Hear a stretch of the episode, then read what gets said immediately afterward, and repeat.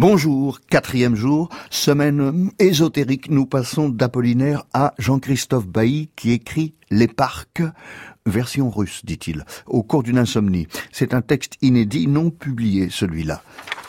Qu'en faire de la peignée si tu venais?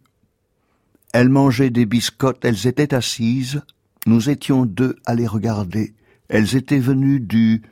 Hmm, des plumages associés, puis rigolèrent. C'est une petite scène alors que vous nous jouez, que nous vous jouons, et par ici dans la cabane à la lueur d'une lampe de chantier, emmitouflés nous étions, les miettes de biscottes tombant sur les duvets. On se figure un film, des clapets, des écluses d'images fondues. L'une d'elles, il me semble, boitait. En venant, elles sont venues, elles se sont assises, elles sont assises et mangent des biscottes, mais maintenant il n'y en a plus, ne font plus rien. Regarde, lisez-nous quelque chose, dirent-elles. Nous n'avons rien ici, répondis-je. Alors inventez, dit l'accent. Ce que je fais, dis-je, et je dus m'exécuter. Il y avait en elles quelque chose d'impérieux. Donc un récit. Donc effectivement, le poème est un récit. Euh, là c'est Jacques qui parle. Je devais faire vite et ne pas réciter. Juste avant, j'ouvris la porte et sortis fumer une cigarette. Dans l'air froid, l'herbe formée des baguettes de givre, des dessins de lignes brisées blanches, un peu de verre remonté sous la lune, des chiens aboyèrent en direction de l'horizon.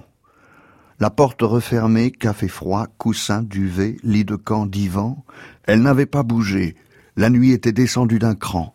Je descendis en moi pour me régler sur elle, J'avançai dans l'eau de la grotte lumineuse. Oh non, pas ça, dirent-elles. Je me tus. Dans la grotte, il y avait un secret. Tant mieux. Et dans la cabane, il n'y avait plus rien. Pas même une tension, pas même une retombée. Un peu d'épaisseur, peut-être un peu trop. On se figure un film où le montage patine et se bloque. Elle s'affaissait.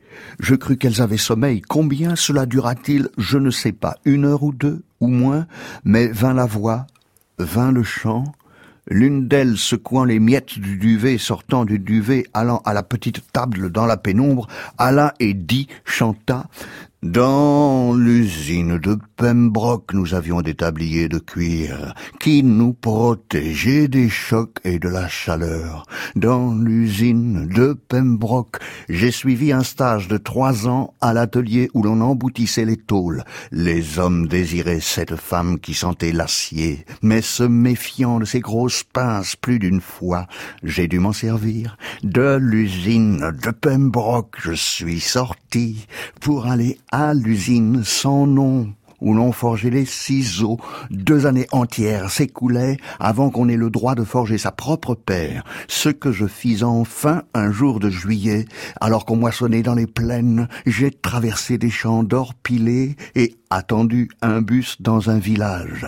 Et puis j'ai fait le tour de la terre, et maintenant je suis là, et le poème délirant, l'ode onirique au travail continue, d'un poème de Jean-Christophe Bailly, Les Parcs.